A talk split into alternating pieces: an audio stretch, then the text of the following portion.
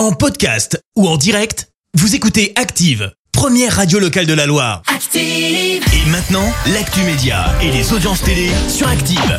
Et ça se passe avec Clémence Dubois Texero et on commence avec les audiences, bien évidemment, comme d'habitude. Et carton plein hier pour les Bleus. Et oui, M6 s'est imposé avec plus de 8 millions de fans de foot rassemblés euh, derrière leur télé pour voir bah, la victoire de la France. Bien sûr, ça représente euh, 35% de part d'audience derrière, mais alors très très loin derrière.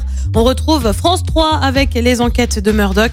Euh, France 2 complète le podium avec le film Le Brio. Et un gros bide pour Énergie 12. Et oui, la série Influence a été déprogrammée de la chaîne. Alors Influence, c'est quoi? Eh ben, c'est la série censée parler de la vie des influenceurs. C'était en diffusion depuis le 20 septembre et après quatre semaines, bah c'est simple, le programme a tout simplement été retiré. Pourquoi? Bah parce que l'émission n'a pas assez d'audience. 19 000 fidèles en moyenne pour euh, par émission, autant dire que ça fait 0,2% de part d'audience, c'est rien du tout. Euh, C'est la série Si près de chez vous qui prend la place du feuilleton dès ce soir. Et puis, euh, France 2, de son côté, va proposer un nouveau magazine. Son nom, J'ai une idée pour la France, c'est animé euh, par Julien Bugier, le monsieur trésor de la chaîne. L'idée, c'est quoi? C'est que des Français viennent proposer leurs solutions sur des questions données. On ignore encore quand le programme sera diffusé. Et ce soir, il y aura quoi à la télé alors? Et bah sur TF1, on retrouve le film à tes côtés inspiré de la vie de l'animateur Jarry. Sur France 2, un film aussi avec Jugé sans justice. Sur France 3, on revient sur la Seconde Guerre mondiale avec Apocalypse, Hitler attaque à l'Ouest. Et puis sur M6,